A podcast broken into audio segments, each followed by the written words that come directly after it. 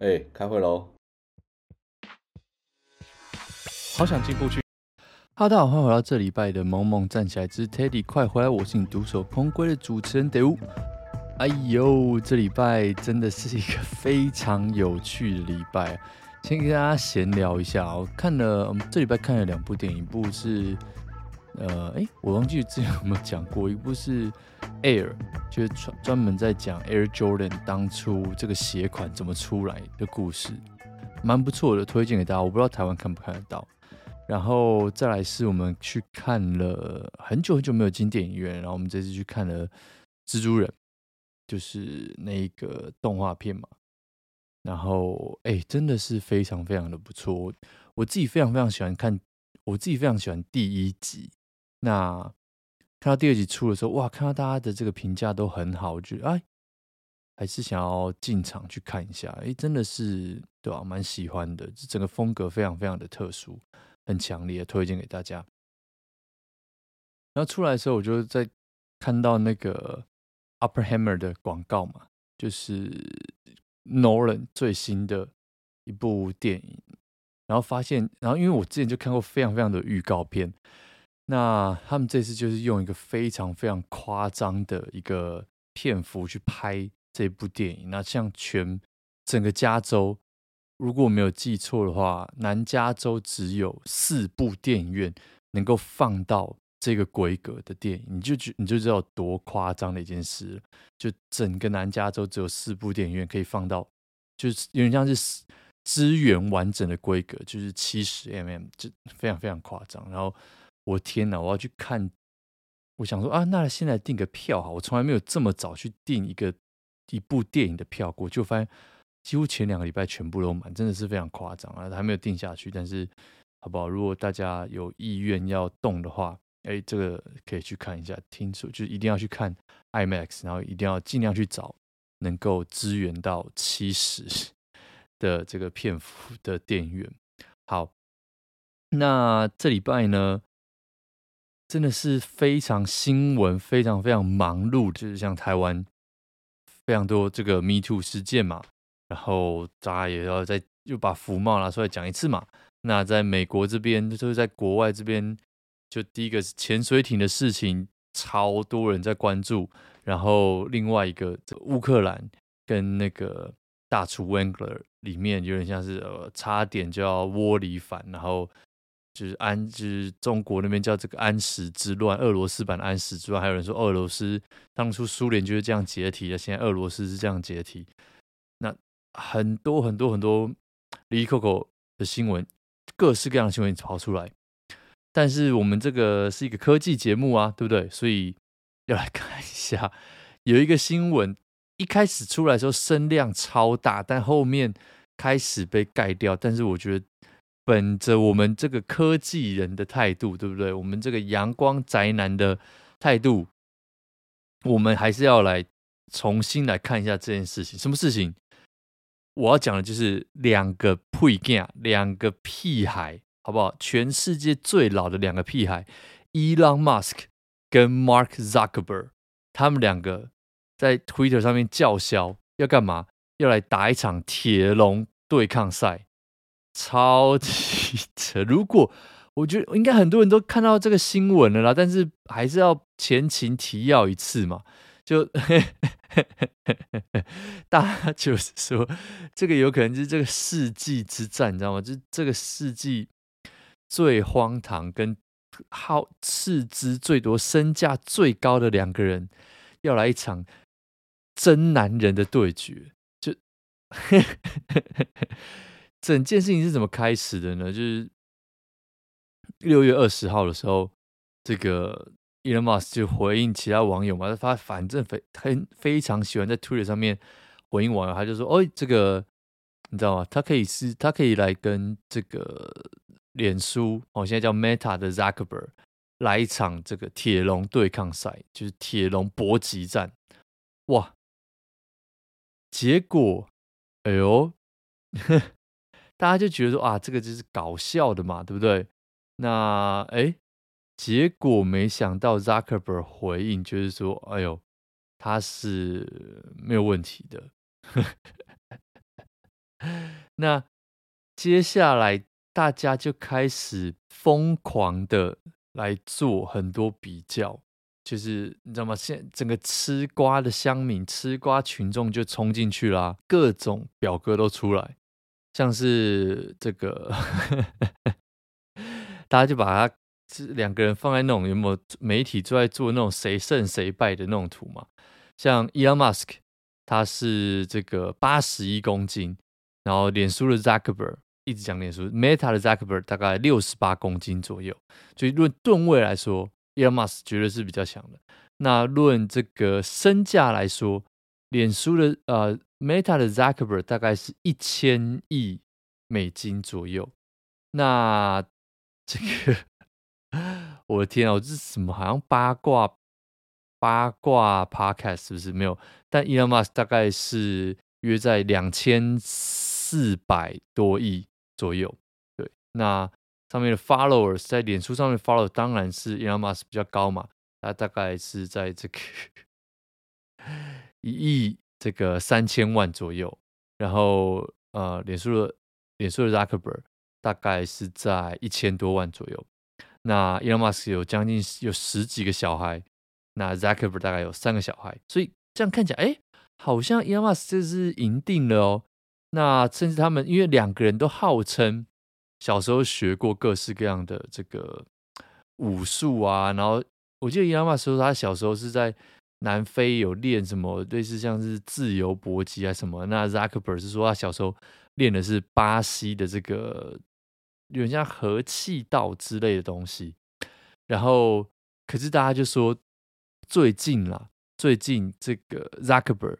的这个身材还是保持的，是保持的非常非常非常好。他才刚刚做完了这个 Murphy Challenge，就是一个非常非常夸张的一个这个算是挑战啊。如果不知道这是什么的话，可以去看一下。我记得台湾健人该有做过这件，就是你要穿一个非常非常重的装备，然后去呃去做一些很夸张的一些运动。然后要大概，就是你要完成既定的一个路线，比如说跑步跑多少，然后做伏地挺身做多少，然后最后看你多在多少时间之内可以把它这个把它全整套做完。那像 Zuckerberg 就是大概四十分钟以内就做完，就非常非常夸张。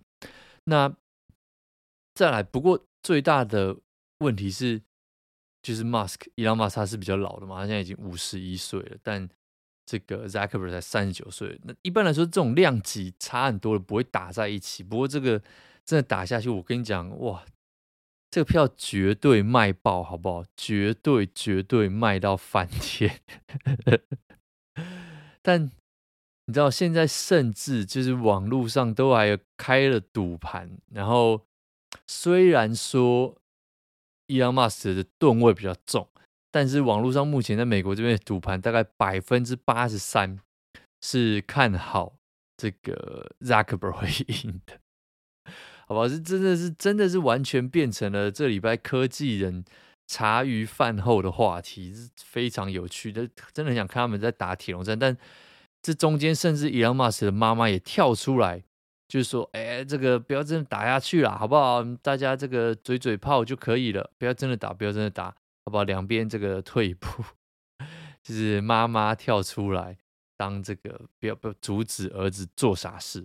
但是好不好？我们这种嗜血的乡民就是要看他们打起来，最好最好是打个头破血流，对不对？我要看到血流成河，什么时候用？就是在这个时候用啊！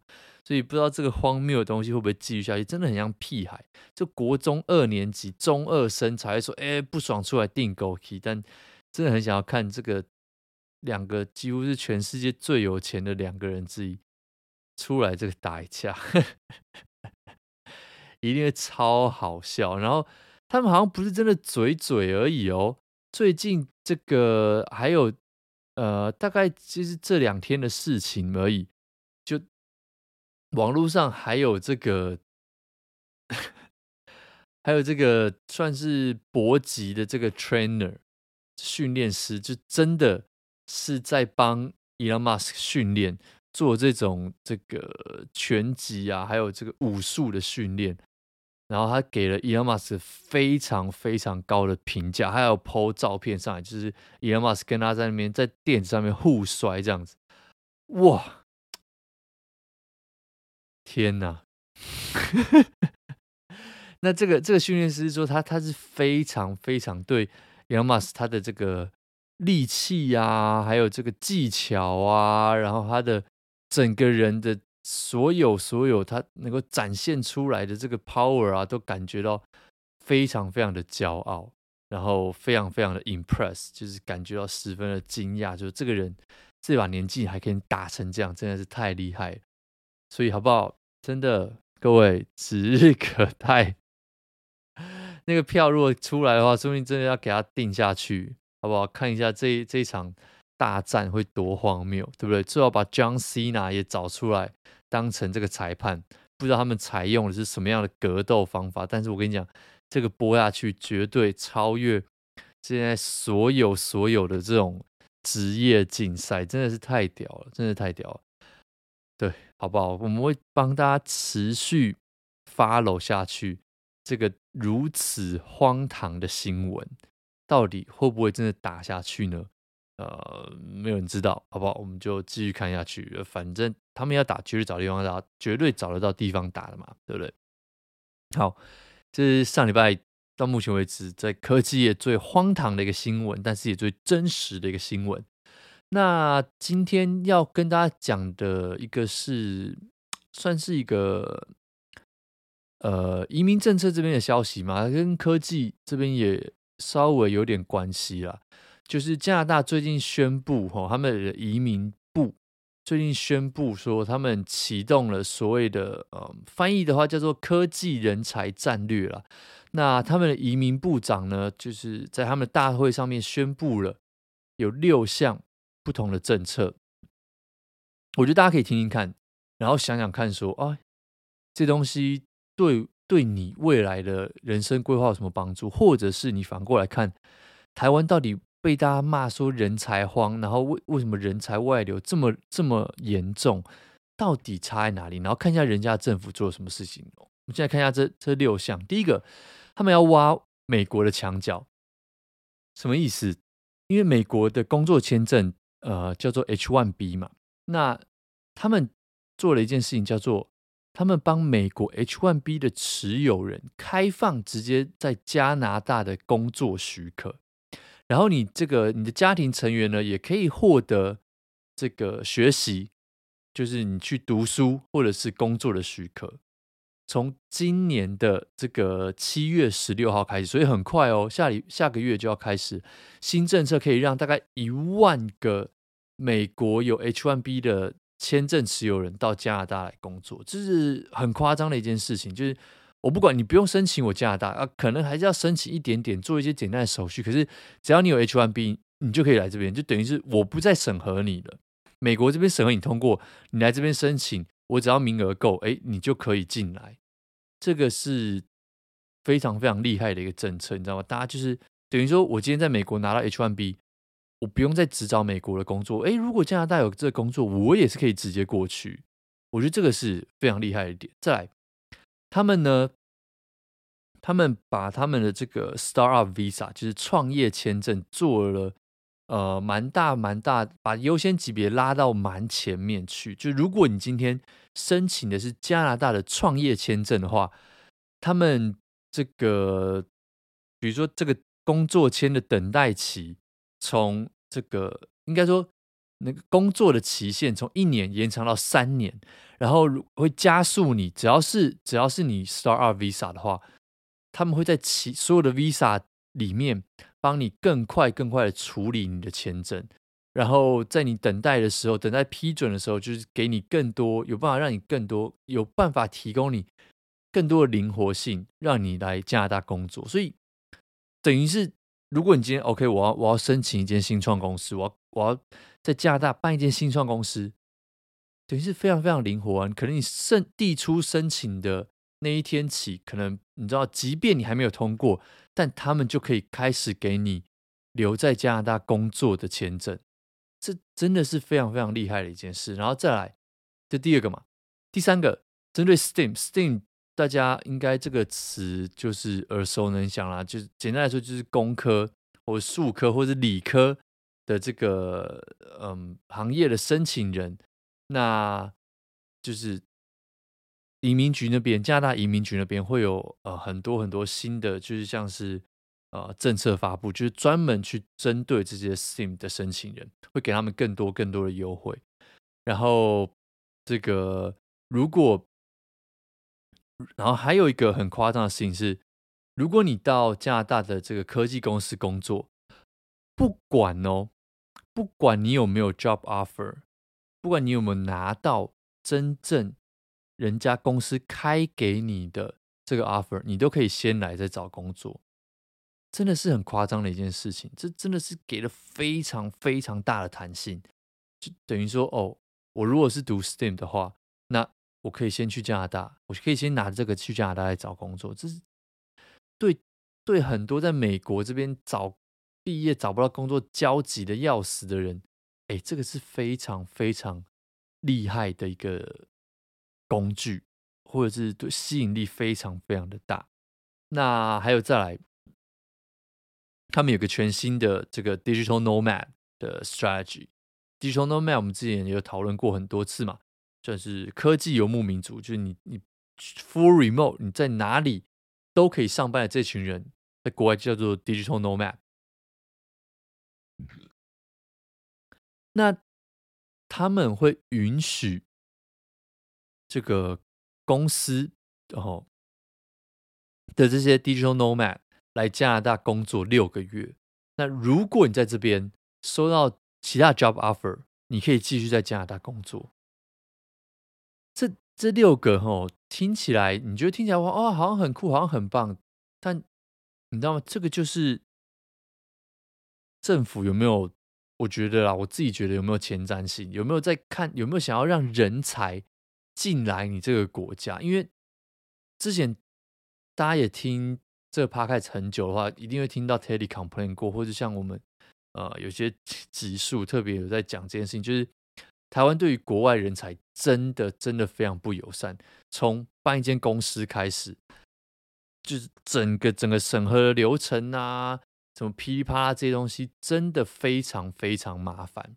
还有一些非常老古板的东西。那像最近我知道前阵子有一部很红的 YouTube 在台湾，就是在访问一个科技的老板，是一个外国人，他就说：“哦，我把公司设在这里是因为这边的工程师真的很便宜，可是。”在这里，就是至少在行政流程上有非常非常多的麻烦，比如说老板的签证怎么弄，比如这个公司的东西怎么弄，比如像我常看到有些人就说，哦，一个外国人要去台湾开一个银行账户有多么多么多么的麻烦，然后比如说这个你的姓名的栏位里面，他可能还是放一格一格中文的格子，那基本上你是没有办法塞进外国人整个。整个整串英文名字，就各种光怪陆离的事情，就你知道吗？就体现出来说，哦，我们好像很很骄傲，说哦，我们是科技岛，我们有这个全世界最强的晶片，对不对？我们有护国神山，我们有台积电。可是，当你真的是讲到这些软实力的时候，你真的是被像新加坡吊打在地上。这个真的，我们大家都要。你知道吗？自己要知道说，这不是说我们自己在这边你在说我们自己多多糟或什么样。可是真的，我觉得在这一点上面，真的是可以看到没有什么进步，甚至是牛步，知道吗？那当初这个好，那详细的东西，我觉得大家可以上网看一下。那如果你你是在美国听我们这 podcast 的话，诶，或者是你是这个应届毕业生，这个东西真的会变成你以后一个。算是可以考虑的选项。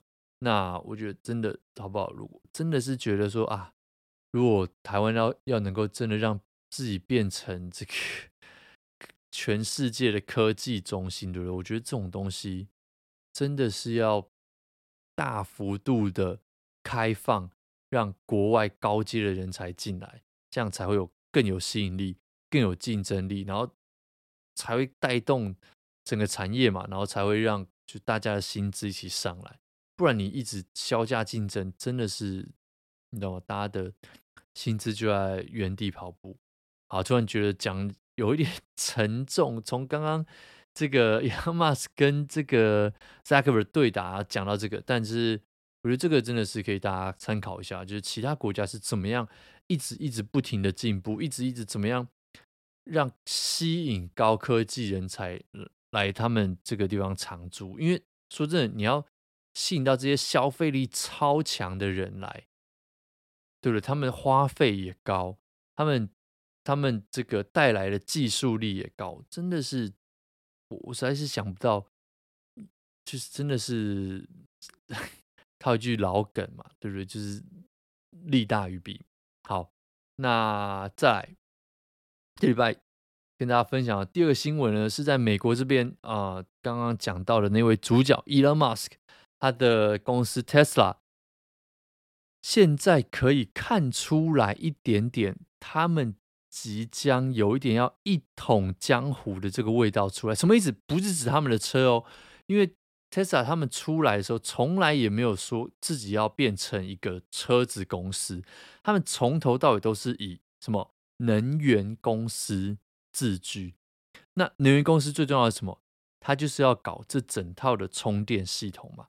那现在在美国啦，大概每十个里面就有六个算是这个快速充电站，我们不要叫它超级充电站，因为超级充电站好像有点像是 Tesla 自己使用的名字。这种快充站里面，每十个就有六个是 Tesla 的 Supercharger。那这个东西已经快要变成一个标准化了。为什么？因为这个 Tesla 他们是用了。这个 NACS 嘛，那政府这边他们做的其实是另外一个系统叫 CCS。那很多很多很多充电站，一般的充电站其实都是用 CCS。可是上个礼拜，这个算是另外一间在美国非常非常大的呃充电公司，叫做 Charging Point，就是哦。他们是说，他们会开始把 Tesla 的这个充电系统呢放在他们的充电站里面。哇，这个真的是有点夸张。怎么说？因为 Tesla 他们自己啊，自己是宣称，像 Tesla 他们就自己说，他们自己的这套系统呢，只要 CCS 一半的大小，但是就可以充出两倍以上的电。这就是意思，就是说，对我们系统就是最好的嘛。